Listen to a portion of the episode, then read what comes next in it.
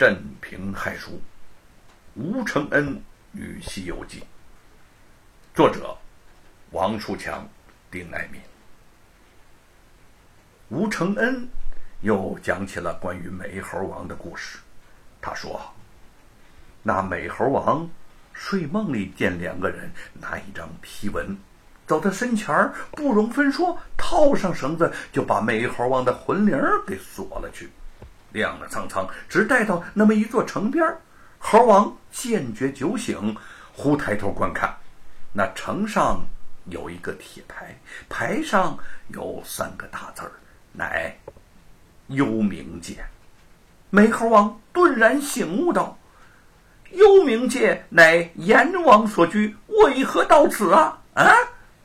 那两人道：“你今阳寿该终，我二人领批勾你来也。”猴王听说道：“嗯，我超出三界之外，不在五行之中，已不服他管辖，怎么又来告我？”啊！他自解其锁，抡着棒打入城中，唬得那牛头鬼东躲西藏，马面鬼南奔北跑啊！众鬼卒奔上森罗殿，报道：“大王！”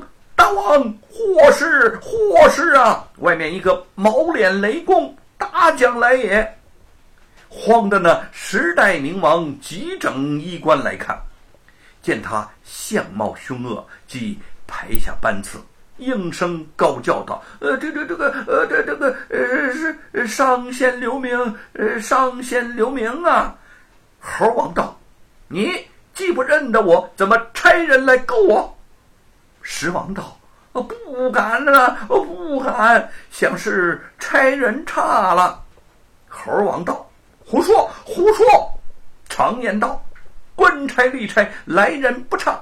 你快去生死簿给我来看。”石王闻言，即请上殿查看。美猴王亲自检阅文部，把猴鼠之类但有名者一概勾之，摔下簿子之后说道。了账，了账！今番俺不服你管了。说着，他就一路挥棒打出了幽冥界。好，好，好听。白雪燕儿还从没有听过这样的故事。他说：“美猴王把人人害怕的阎王爷都降服了，雨天奇兽真了不起。”嗯，这是谁给你讲的故事啊？哈哈。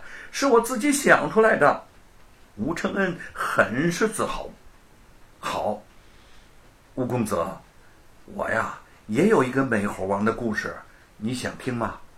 白雪燕见吴承恩露出渴求之色，知道他对美猴王的故事兴致极浓，微微一笑，就说道：“我呀，特别喜欢马，尤其是白马。”美猴王的师傅取经骑的也是白马，名叫白龙马。以前呢，我看过一出戏，名叫《收白龙》，讲的就是傲润龙王御龙三太子变成白龙马给唐三藏当坐骑的故事。那个戏里头说呀，这小白龙原本是东海龙王傲润之子，后来观音菩萨。亲奏玉帝，讨他在蛇盘山应酬见那等待时机，专为三藏师傅做个脚力的。想那东土来的凡马，怎立得千山万水到达灵山佛地呢？须得这匹马方才取得。只听得观音菩萨大叫一声：“小白龙，你出来！”变身白马护送唐三藏。攻城后超越樊龙，还你个金身正果。这小白龙果然就出来了，变作白龙马，驮着唐三藏而去。嗯，好，好听。白雪燕儿讲的栩栩如生，吴承恩也听得痴迷入神。他已经收集了许多美猴王的故事，却没有听说过这么一段。吴公子。唐三藏西天取经的故事由来已久，只是零零散散，有的还互相矛盾，说法不一。只可惜呀，没有人能够把它编成一部完整的好书。白雪燕这句话勾起了吴承恩早已有之的心事儿。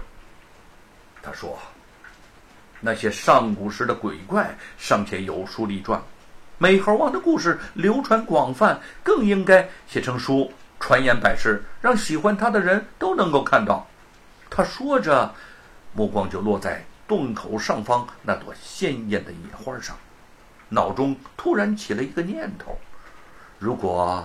把那朵花摘下来送给姐姐，她一定会很高兴吧？想到这儿，他将青藤用力一拉，啪的一下子，那藤条连着鲜花一起被他拽落下来了。